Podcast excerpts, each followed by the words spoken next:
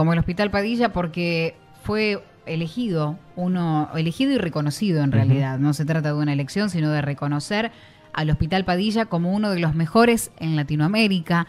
Es un dato muy muy importante a tener en cuenta por todo lo que, por el recurso humano, por todo lo que, lo que gira en torno al funcionamiento de este nosocomio. Así que para hablar sobre este reconocimiento y el trabajo que vienen llevando adelante es que estamos en comunicación con el doctor Jorge Valdecantos. Doctor, bienvenido a LB7, bienvenido a la dosis justa y nuestras felicitaciones desde aquí. Bueno, buenos días, Cavi Naomi, buenos días a toda la audiencia y sí, muchas gracias. Eh. La verdad es que ha sido una sorpresa eh, recibir ese reconocimiento de esta empresa a la cual específicamente no conocemos, pero que evidentemente se dedica a recabar información sobre las distintas instituciones de salud. Y bueno, por algún motivo pudimos entrar dentro de algún ranking eh, en el cual fundamentalmente se ve este ranking porque somos tenemos alguna capacidad instalada para recibir alto volumen de procedimientos. Y bueno, y eso no es novedad para ustedes, porque saben que aquí en el Hospital Padilla este, constantemente estamos trabajando y recibimos mucho volumen de pacientes. Eh, así que bueno, nada, es una cosa interesante, es un reconocimiento. Pero a mí me parece medio mucho eso de decir que somos uno de los mejores hospitales de Latinoamérica, porque vamos tendiendo a hacerlo, eh, o queremos serlo, y acá en calidad, los otros días recibimos un reconocimiento también del Ministerio de Salud de la Nación sobre que estamos avanzando hacia la calidad, es decir, ¿qué hicimos nosotros? Primero que nos auditen, y bueno, a ver, nos falta, nos falta, pero bueno, en calidad y en seguridad de los pacientes hay que comenzar y hay que dejarse medir para ir avanzando, es la única manera. Yo creo que nunca se llega al, al extremo eh, siempre hay algo para mejorar y algo para darle seguridad a los pacientes. Eso es nuestra leitmotiv, para decirlo de alguna manera, ¿no? Este, así que bueno, pero sí, reconocido en cierta medida. Este reconocimiento, bueno, por una cuestión de, de, infraestructura, nosotros también mencionábamos el recurso humano porque esa infraestructura no puede ser un cascarón, hay que mantenerlo y hay que, hay que brindar la atención correspondiente, que sabemos que es lo que pasa en el Padilla.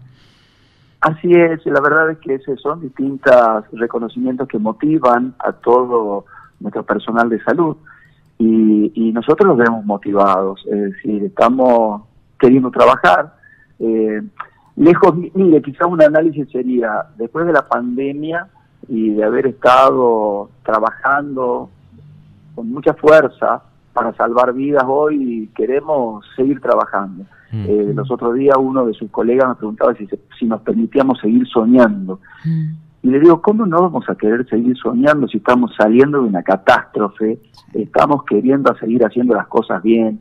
El mundo está enloquecido por un tema económico, pero yo les digo, la verdad es que no creemos que sea lo económico lo fundamental. Lo fundamental de cada uno de nosotros es tener salud, estar contentos y, no, no, no, no estar, tengo la sensación o tenemos la sensación, hay muchas cosas que están mal, pero que entre todos, involucrándonos, podemos lograr que las cosas mejoren. El, mm. estado de ánimo depende de nosotros, que, qué sé yo, tenemos que estar más optimistas y, lo vamos a lograr.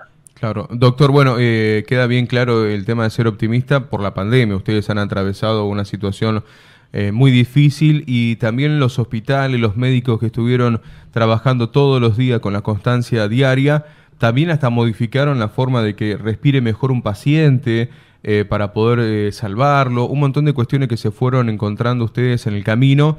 Y, uno dice, bueno, pero ¿qué lo motiva, no? Para estar, cuando todo el mundo está en sus casas, los médicos estaban en los hospitales durante días sin ver a su familia.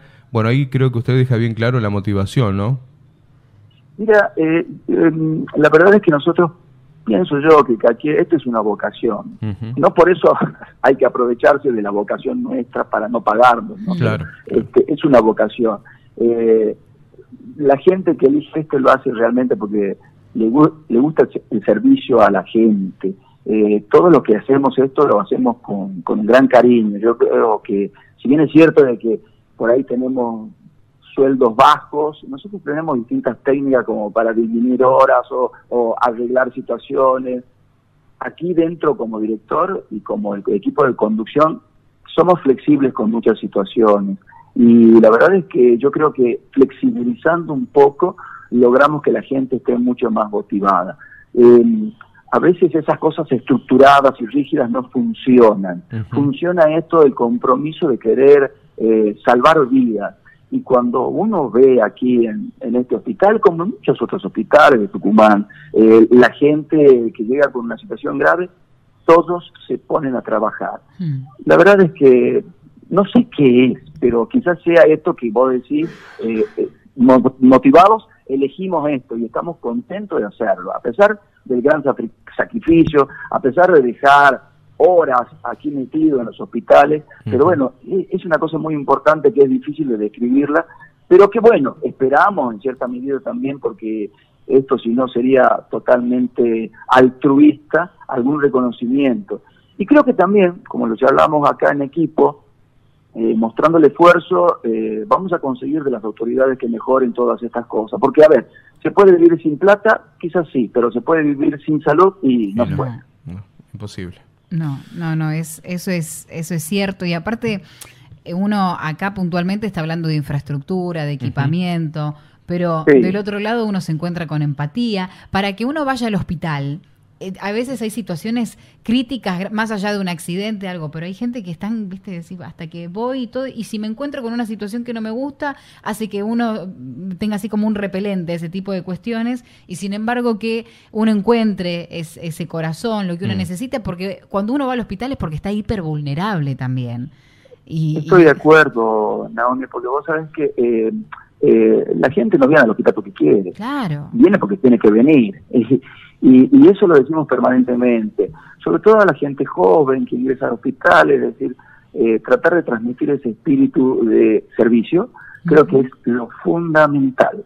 Y a veces, y se ve reflejado, uno trabaja sin darse cuenta en esto, eh, todos los días, dando el ejemplo, operando, administrando, recorriendo el hospital, chequeando que realmente eh, tengan las cosas para trabajar. Yo siempre digo que todos los que tienen funciones en el hospital son servidores de lo que están en permanente contacto con la gente. Entonces, tenemos que servirlos a ellos, entregarles todas las cosas para que estén trabajando en forma lo más confortable posible, así ellos pueden estar tranquilos y brindarse lo mejor posible a la gente que está padeciendo alguna enfermedad o está sufriendo por algo.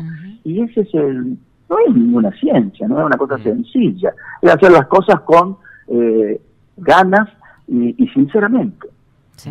Sí, sí, sí, Bien, doctor, eh, nuestro, nuestra idea es llamarlo era primero para reconocer el, trabajo que viene llevando adelante usted como el director también del hospital, a todo el equipo que conformó y bueno, a todos los compañeros que, que están eh, siempre con usted y bueno, y reconocerlos, ¿no? Porque lo hace no solo esta empresa privada, pero lo hace cada vez que una persona elige el Hospital Padilla para hacerse atender. Eh, lo hacen todos los días la gente, así que agradecidos por eso. Mire, la verdad es que yo eh, quería destacar esto. No soy yo, somos un equipo.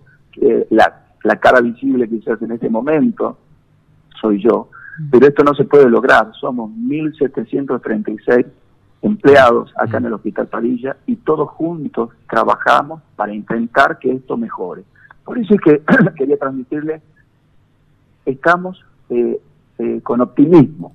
Sabemos que a pesar de todas las crisis, esto se puede superar. Y e invitamos a todos a que nos pongamos, a, a, ponernos más contentos porque juntos vamos a salir de las crisis, juntos, todos involucrándonos. Así que nada, esto se puede lograr, hay otros que nos están midiendo, pero nuestro objetivo es justamente eso, mejorar la calidad y la seguridad de los enfermos.